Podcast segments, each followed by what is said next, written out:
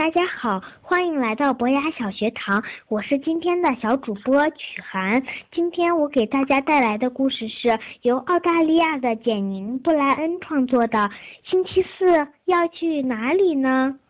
它由贵州人人民出版社、贵州出版集团公司出版。那天是星期四，也是波波的生日，好多朋友来为波波庆祝生日。晚上，波波坐在大树下想啊想，要是这一天永远不走，该多好啊！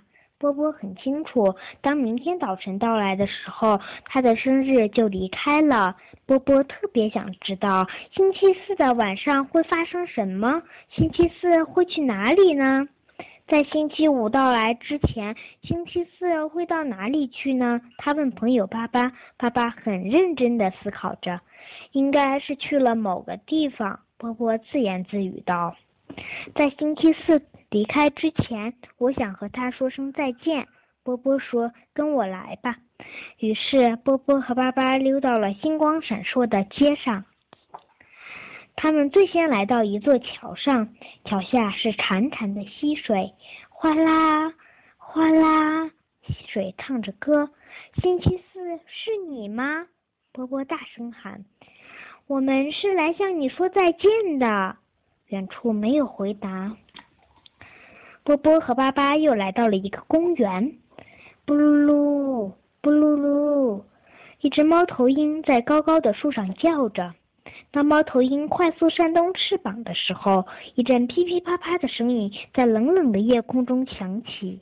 星期四是你吗？波巴喊道。远处没有回答。波波和巴巴在坐在小湖边上，一条闪闪发亮的银色小鱼甩着尾巴游了过去。星期四是你吗？波波喊道。远处没有回答。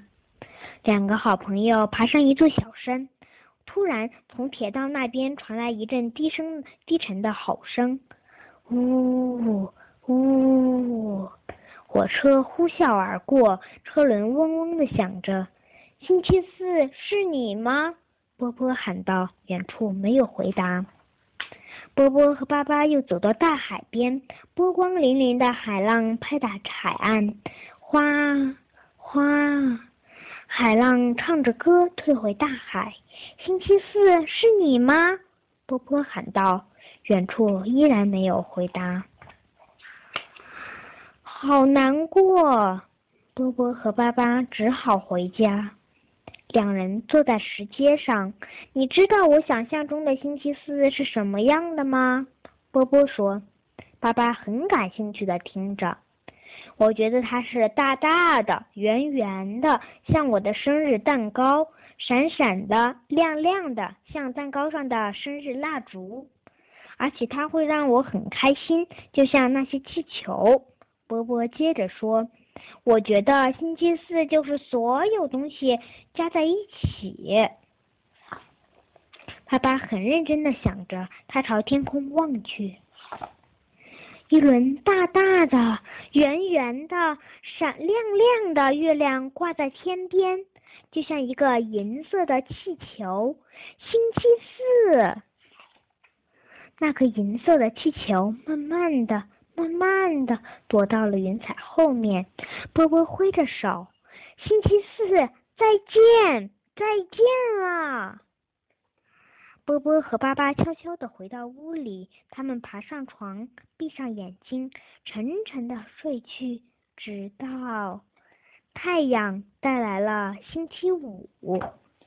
谢谢大家，我的故事讲完了。